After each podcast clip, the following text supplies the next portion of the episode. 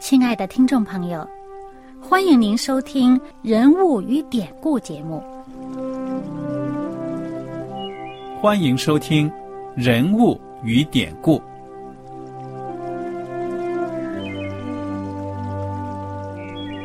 听众朋友们，当你读圣经的时候，不知道有没有过这样的想法？生活在几千年前的圣经人物，与我们这生活在二十一世纪的人有什么相关吗？那些古时候缔造了历史的伟人们。只是些令我们感叹而望尘莫及的对象吗？那些败坏了品德的小人和有负圣托的失败者，难道只是为了让我们嗤之以鼻吗？在这个人物与典故的节目里，我和小燕将与大家一起，通过圣经中的人物和他们的事迹，看看我们能从他们的故事中得到哪些启发。以便用正确的态度来对待我们每天所面对的生活和挑战，共同奔走天国的旅程。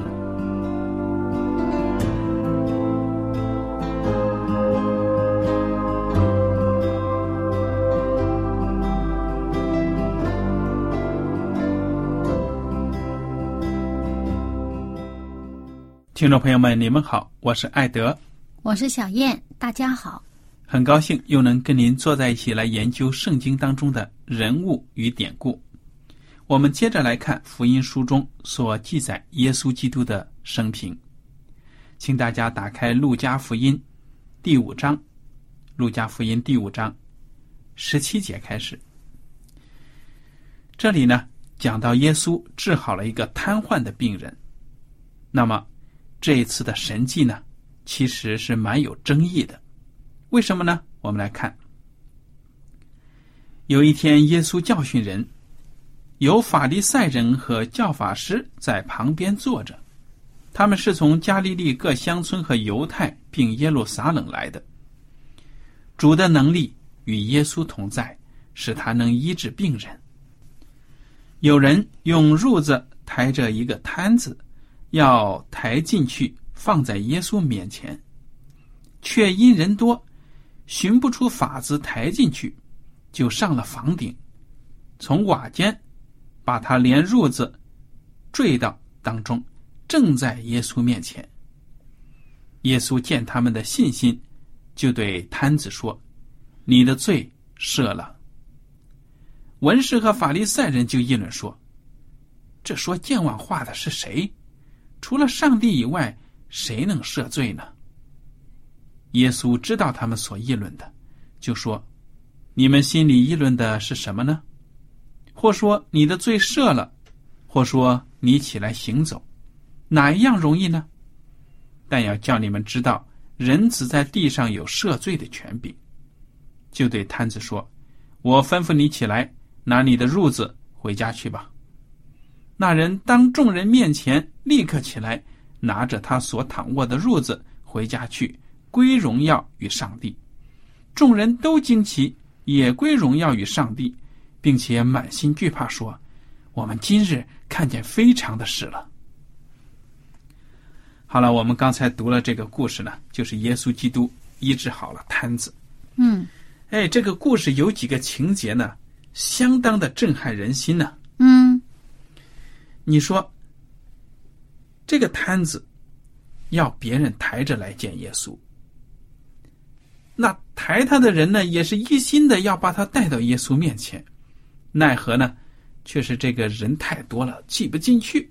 对呀，哎，你说这人倒是挺有创意的啊，跑到人家屋顶上把瓦揭开，就从这个房顶揭开这个洞呢，用绳子就系着这个褥子呢，就这样子坠下去了。嗯，哎，还正好就落在了耶稣的面前。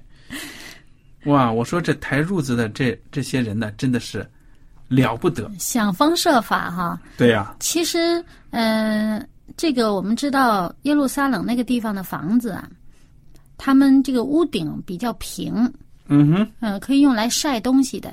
而且呢，从地面呢可以就是有梯子上房顶。嗯，你说他是从门进不去，窗子进不去，他就上房顶了。上了房顶，他怎么就确定耶稣那个位置哈？嗯可能不知道怎么趴在地上听呢，听听在哪儿说话呢。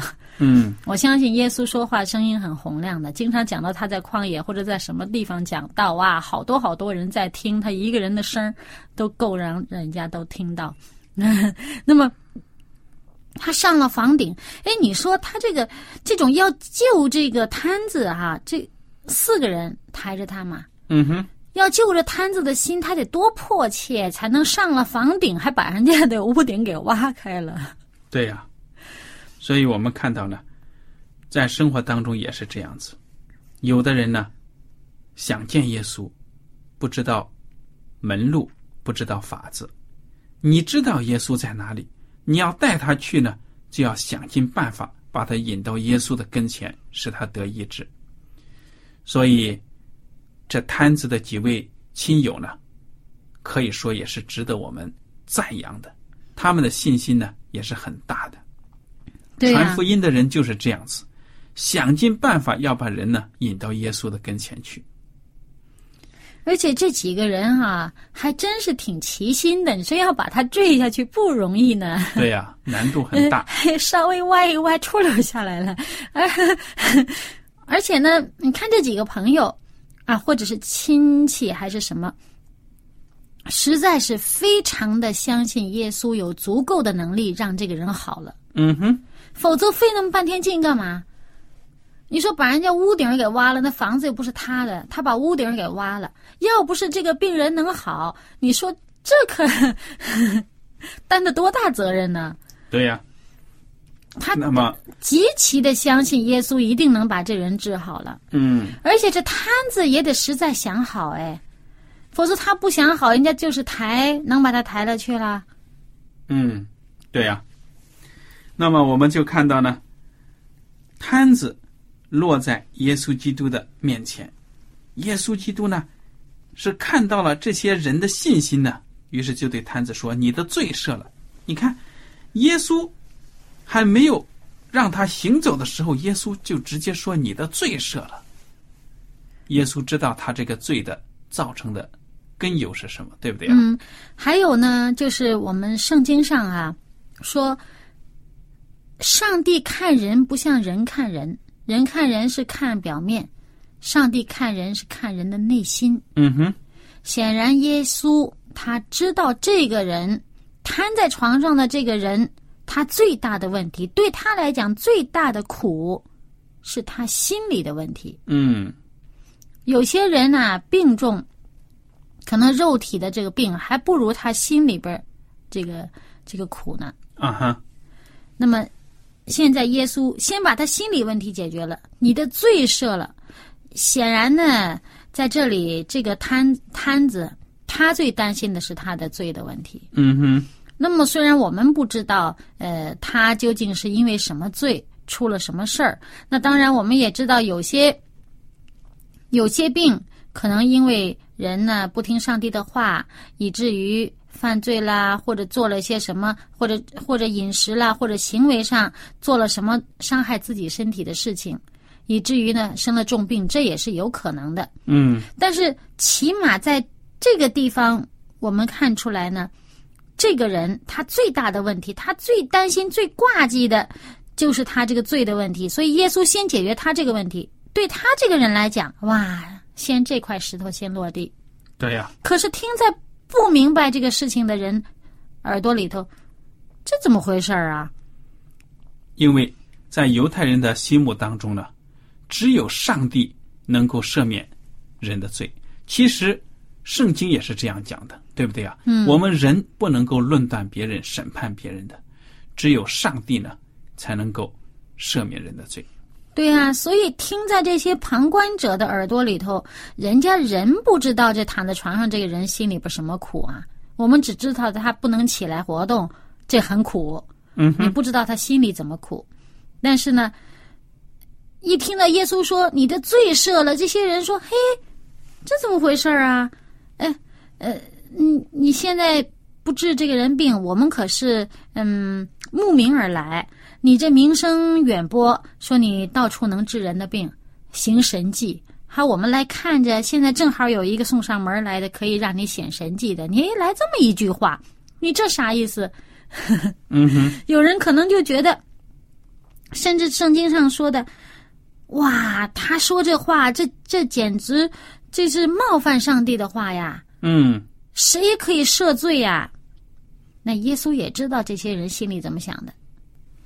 耶稣说：“哎，你们心里边议论啥呢？嗯哼，我说你的罪赦了容易，还是说叫你起来行走容易？对呀、你们呢，这两样事情都做不到，反而却议论纷纷。而且在人看来，可能觉得，嘿，嘴巴张嘴说说赦罪，谁不会呀、你你有胆你说，你不怕死你说，你不怕犯罪你说，但是你让人行走，你肯定做不到，肯定难。嗯哼，那在人看来，肯定是赦罪是容易的事儿，说一句说赦罪很容易，做一个呃让人行走很难。但是事实上，那是哪个容易哪个难啊？我的理解是呢，其实呢，你赦罪，你说了，但是有没有什么效果呢？你有这权柄没有啊？对不对啊、对所以我觉得两个事情都不容易的。对，都不是人说了凭张嘴说了就能办到的事儿，嗯，都是神迹。对了，那么好了，这个摊子呢，当时呢就夹着他的褥子呢回去了，哎兴高采烈。耶稣说了让他起来，他这还真的有信心可以蹦起来啊！嗯他说：“你说你治好我了，我怎么知道你治好了？” 他还真的有信心，一下子蹦起来，哎呀，高兴的很。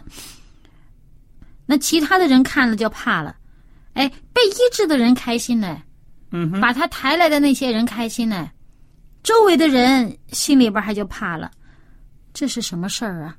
我们见到了这个这么大的这个非常的事情啊！嗯，他这怕呢是一种对上帝的敬畏了，嗯所以呢，他们也被今天的神迹呢而折服了。嗯，除了以前摩西带他们这个出埃及地，还有以前那些大的这个非常呃著名的那些先先知，呃，上帝借着他们行的那些大的神迹，哇，好多年啊！嗯，到这时候得有多少年？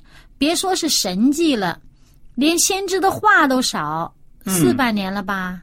嗯到耶稣出来的时候，已经有四百来年了。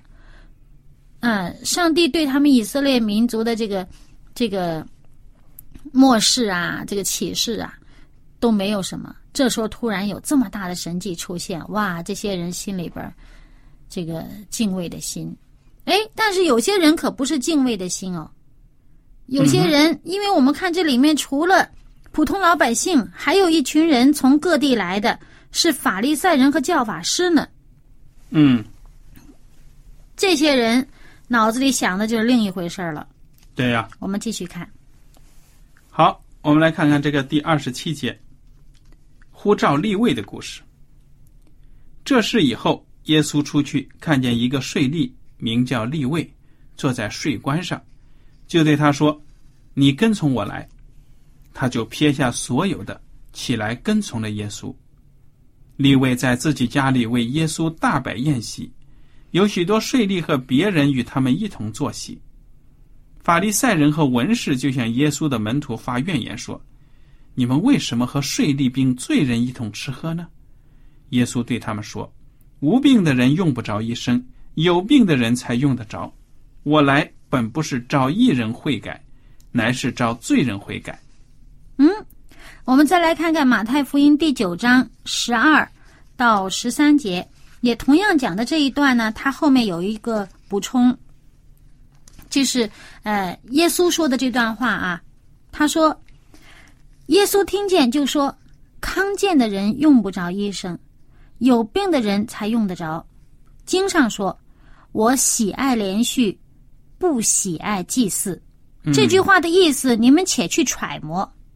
我来本不是召义人，乃是照罪人。嗯。那么从这里呢，我们看到耶稣基督呢，他的这一个举动又引起了争议。在这个法利赛人和文士的眼里面来看呢，这些税吏就是出卖犹太人的这些可以说是罗马人的走狗。嗯啊，竟然耶稣跟这些人打成一片，还在他们家里面吃宴席，不可思议。其实税吏不只是他们的身份呢，主要是那个年代好多税吏哈，讹诈人，他们是这个罗马人的，算是罗马人的官吧。嗯啊，就是在呃犹太人当中选来的这些，叫他们呢替罗马人收税。嗯哼，那么很多的税吏在当年啊，都是会多收一些，就自己私吞了，嗯就不按规定来做。所以我们记得，在这个呃呃施洗约翰当年出来在约旦河施洗的时候，就有税吏到他那儿去，也要求受洗。那施洗约翰还说呢，不要多收人家的，对吧？该收多少就该收多少收多少，不要多收。所以就证明那个年代有很多的税吏呢会多收的，所以税吏的名声呢不好。整个这个族群，呃，不是族群呢，就是这个阶层的人呢，这个职业的这个职业的人呢是被呃一般的犹太人看不起的，认为他们是罪人啊、而且甚至把他们跟什么娼妓啊、投机倒把的那些人看为是同类的。嗯那么这个立位显然也是被大家看不起的一个税吏。当时他正在税关上干活呢，正在上班的，耶稣从他那儿过，说了一句：“你跟从我来。”哎，他也跟之前那些渔夫一样的撇下船就跟了耶稣去，他就撇下他的税关，撇下他收税的工作，他就起来跟了耶稣了。哦，嗯很开心的跟了耶稣了。嗯哼你看，一般的这些夫子啊、文士啦、法利赛人，哪会看得起他呀？对呀、老百姓都看不起他啦，那些有地位的更看不起他啦，都不把他当成一回事。但是现在被老百姓、被一般的人所尊敬的这一位夫子，特别哟，走到这儿来，还亲自来呼召他来跟从，那他心里边真是开心呢、开心到什么地步了？回到家里就大摆宴席，哇，宣布啊我要跟从耶稣了，是吧？嗯他那边撇下他的税官了吗？后来我们知道，在耶稣的这个门徒里面，这个利位马太是其中一位啊。嗯哎，他就撇下他的税官，他大摆宴席，而且他请了些什么人呢？你说他平时交往什么人，他就请什么人呗？肯定有他的同行，也是税吏。那么还有其他的一些人，而这些人呢，被法利赛人和文士给看成是全是罪人。嗯啊，哎，耶稣这名气大呀，走到哪儿都有人跟着，肯定这法利赛人呢，哎，文士呢都尾随着，所以这个，呃，利位马太请耶稣来的时候，也会有人跟在屁股后边，就就就跟呐跟呐，就跟到人家这家里边去了。一看，哇，这些是什么人呢？耶稣，你竟然。呃，你你和你的门徒竟然跟这些人在一块交往，还一起吃吃喝喝，嗯 哇，这吃吃喝喝也是在这个呃他们那些人里面被看成这是很很不好的一种行为，说他吃吃喝喝。所以这个就是谈论到了进食的问题了。三十三节，嗯他们说，约翰的门徒屡次进食祈祷，法利赛人的门徒也是这样，唯独你的门徒又吃又喝。耶稣对他们说：“新郎和陪伴之人同在的时候，岂能叫陪伴之人进食呢？但日子将到，新郎要离开他们，那日他们就要进食了。”耶稣又设一个比喻对他们说：“没有人把新衣服撕下一块来补在旧衣服上，若是这样，就把新的撕破了，并且所撕下来的那块新的和旧的也不相称。也没有人把新酒装在旧皮袋里，若是这样，新酒必将皮袋裂开，酒便漏出来，皮带也就坏了。但新酒必须装在新皮带里。没有人喝了陈酒又想喝新的，他总说陈的好。你看，耶稣基督这一段话呢，讲的很多事情啊，对不对啊？嗯首先，那些文人、法利赛人就指责耶稣了，说：“我们怎么看你都跟这个约翰不一样啊？啊，嗯约翰这个人与众不同，哎，门徒们也是进食祷告，你这个人跟你的门徒们又吃又喝，多大的反差呀！嗯意思就说呢，我看你来路不正。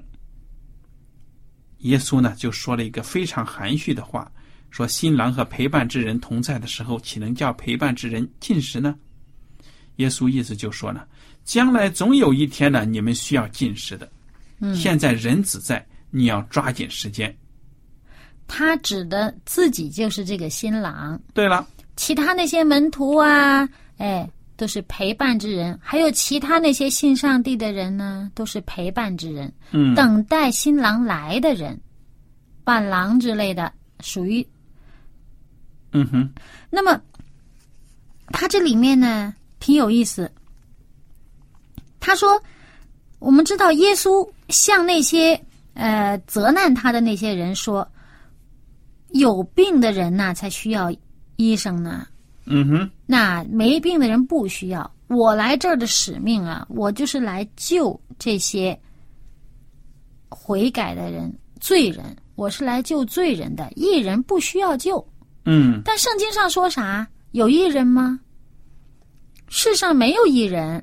嗯哼，这些法利赛人、文士认为自己是艺人，嗯也就使得他们失去了这个自己往耶稣那儿希希望得救的这么一个机会。嗯哼，人要觉得自己不好啊，觉得自己有病才会找医生看。你都觉得自己没病了，你用得着去看医生吗？你不会去看了，医生不会找上门来看你啊。对呀、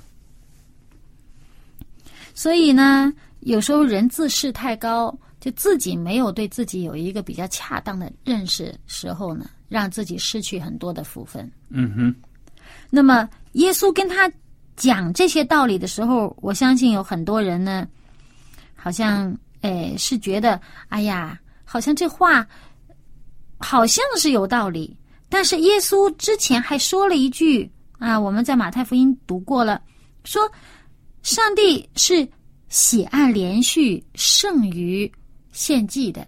这话就明明的指着这些法利赛人呐、指着这些文士啊，指着这些他们侍奉上帝、自称是为上帝做事的这些人说的。嗯说你们把这些规条啊看的呢比人更重，但是我是天赋上帝的意思是要连续人，人都是犯罪的，怜悯人，人才有机会让他有机会可以悔改。嗯哼，所以到了后面呢，他讲到这个新衣服、旧衣服、新皮囊、新皮带、旧皮带，其实也是一个新旧的一个体制的一个一个一个比喻啊。嗯就是这个旧的祭司制度，他们是从这个我们以前多次分享过呢，它是从这个表象呃预表上面来做。那么当时他们在这个预表的体制，这个呃祭祀的体制上面，呃，因为呢